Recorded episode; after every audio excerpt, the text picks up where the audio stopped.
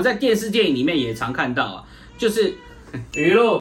欢迎大家来到全新策略的 NLP 小教室，我是袁熙，我是一章。今天是顺着上礼拜那一集讲的哈，嗯，那这一集要更深入的告诉大家，如果你是这样子三角关系当中的受害者，你该如何应用 NLP 心理学的技巧来跳脱它。上周的故事讲到，我们的当事人叫阿汤哥啊，无意间从女朋友的好姐妹口中发现，其实他女友。早就已经是人家老婆，已经结婚好多年了。第三者三角关系的恋情当中，每一个人该如何跳脱开来？第一个重点就是相信与求证，该如何来做？就是你在完全相信对方给你的讯息，稍微去思考一下，就是眼前这些事情都是真的吗？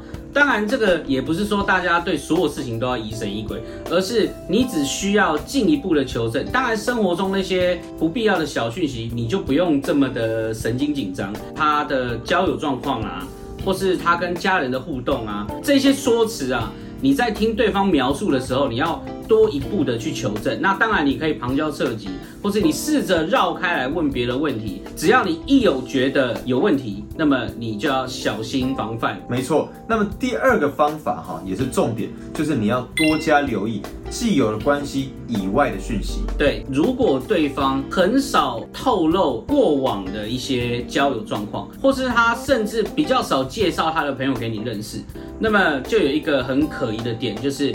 也许他藏着不为人知恐怖的秘密，也就是呢，他希望这个秘密呢越少人知道越好，于是他会想方设法去隐藏隐瞒，会避免介绍他的朋友让你认识，甚至会减少。让你跟他的家人啊接触的机会，所以如果以一般交往的情况来说，他很少提及他的朋友，很少提及家人，那么你这个要注意了。其实这一点呢，还可以再更深入的使用 NLP 来分析啊。NLP 最重要的四大导师之一哈，就是 Gregory Bateson，他其实曾经就讲过，其实秘密就是当这个群体成为一个封闭的群体，而他的讯息没办法透露出去给其他群体知道的时候，他就成为秘密。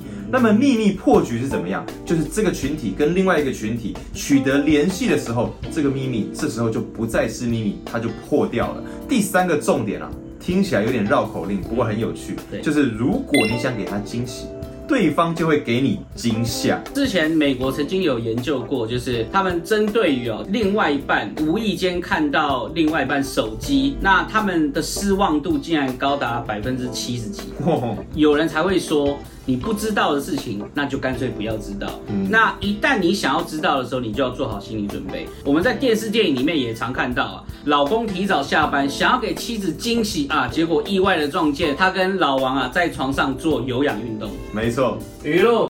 上集跟这一集啊是接在一起的。如果你已经忘了上集的分析的话，欢迎回去看。如果你有朋友或者你自己就陷入在这样的三角关系当中，你也可以把影片传给他。如果你想获得更多跟 NLP 有关的资讯，欢迎直接加入 NLP 专业执行师，学习最完整的 NLP 心理学。你也能够上网搜寻全新策略，你能够免费索取 NLP 实战技巧手册，还有五部影片等着大家。我们下期再见，拜拜。